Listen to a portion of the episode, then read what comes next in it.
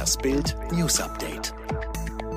Brisanter Bericht. Trump soll jahrelang kaum Steuern gezahlt haben.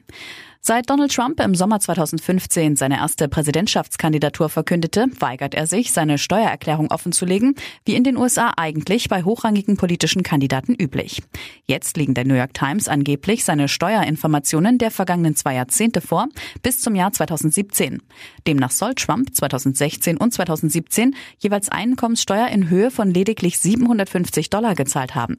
In zehn der vergangenen 15 Jahre sogar überhaupt keine Steuern auf Bundesebene, weil seine Verluste angeblich höher waren als seine Einnahmen.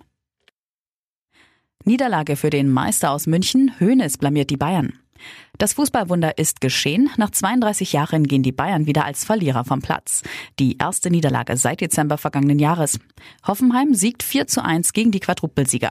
Vater des Erfolgs ist ausgerechnet Sebastian Hoeneß, der letzte Saison noch Bayerns Amateure zum Drittligameister formte. Nur gut 60 Stunden nach dem siegreichen europäischen Supercup-Finale in Budapest kassierten die Münchner in Sinsheim die erste Niederlage seit dem 1 zu 2 am 7. Dezember in Mönchengladbach. Irgendwann war klar, dass es mal der Fall ist, sagte Bayern-Trainer Flick. Trigema-Chef im Bild-Talk die richtigen Fragen. Viele Betriebe hatten schon vor der Pandemie große Probleme.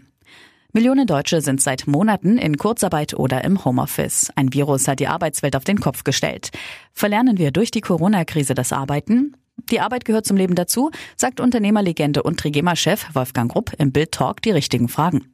Ein gewisser Mix zwischen Arbeit, Freizeit und Privatleben sei wichtig. Was ihn stört, viele Betriebe, die jetzt Kurzarbeitergeld angemeldet haben, hatten schon vor der Pandemie große Probleme. Die GroKo hatte zuletzt das Kurzarbeitergeld bis Ende 2021 verlängert, die Insolvenzmeldepflicht ist weiter ausgesetzt. 900 Personen nach Familienfeier in Corona-Quarantäne.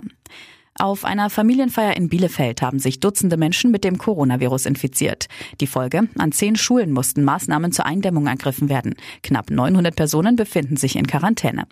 Die Gesamtzahl der bekannten Infektionen im Zusammenhang mit der privaten Feier liegt bei 36. Das gab die Stadt in einer Mitteilung bekannt. 4,1 Millionen Rentner kassieren zwei Renten. Neuer Rekord bei der Rente. Die Zahl der Senioren, die mehr als eine Rente beziehen, ist 2019 auf einen neuen Höchststand gestiegen. Laut Rentenversicherung waren im vergangenen Jahr gut 4,1 Millionen Senioren sogenannte Mehrfachrentner, mehr als je zuvor.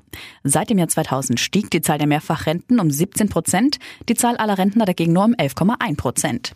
In vielen Fällen erhalten Mehrfachrentner neben ihrer Rente noch eine Witwen- oder Witwerrente. Im Schnitt bekommen Männer im Westen 332 Euro Witwerrente zusätzlich zur eigenen Rente, Frauen 665 Euro. Im Osten beträgt die Höhe der Witwerrente im Schnitt 452 Euro, die Witwenrente 728.